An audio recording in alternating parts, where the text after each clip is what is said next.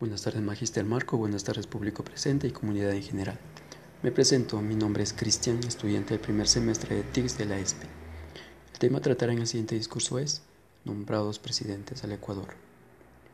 Ahora que estamos a finales de un periodo de mandato y con la esperanza que el próximo gobernante tenga las directrices correctas para que sepa dirigir a un país, mi país que actualmente se encuentra tan valiente en situación financiera y más aún en la política que en vez de darnos alivio nos están apretando el cuello.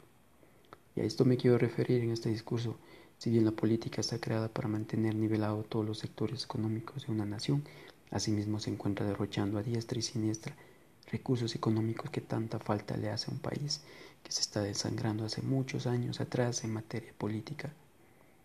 Desde que tengo uso de razón han pasado muchos presidentes por el Palacio de Gobierno, por el cual todos los ciudadanos han tenido que ir de cierta manera a rayar una papeleta a favor del más apto para ocupar dicho cargo, pero hay otros que tan solo lo hacen por obligación del Estado y llevar consigo un documento que acredite su participación en las elecciones, y más no porque quieran apoyar a algún candidato.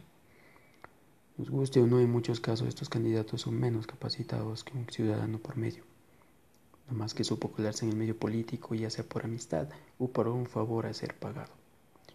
Y quienes han sufrido las consecuencias hemos sido todos nosotros, nosotros que antes de las elecciones vivimos campañas en donde nos ofrecen el oro y el moro para que después no cumplan con sus promesas y todo lo dicho se lo lleve el viento.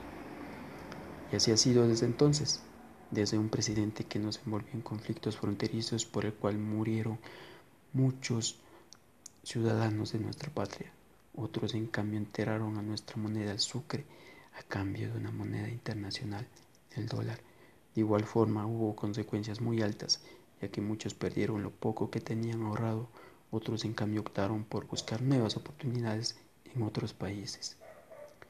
Presidentes que duraron solo en días el mandato, mientras otros ocuparon su cargo más de una década, con su filosofía de revolución, que a la larga terminó decepcionando a muchos de sus seguidores y se viera la necesidad de abandonar su país de origen por temor a ser culpado por las malas decisiones de su mandato pero si bien su trabajo tuvo con los más necesitados, ellos mismos son los que siguen creyendo en su regreso y que pueda seguir con su compromiso de revolución.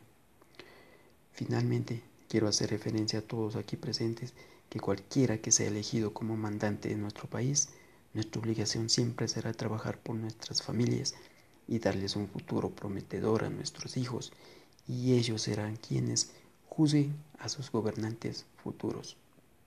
Muchas gracias.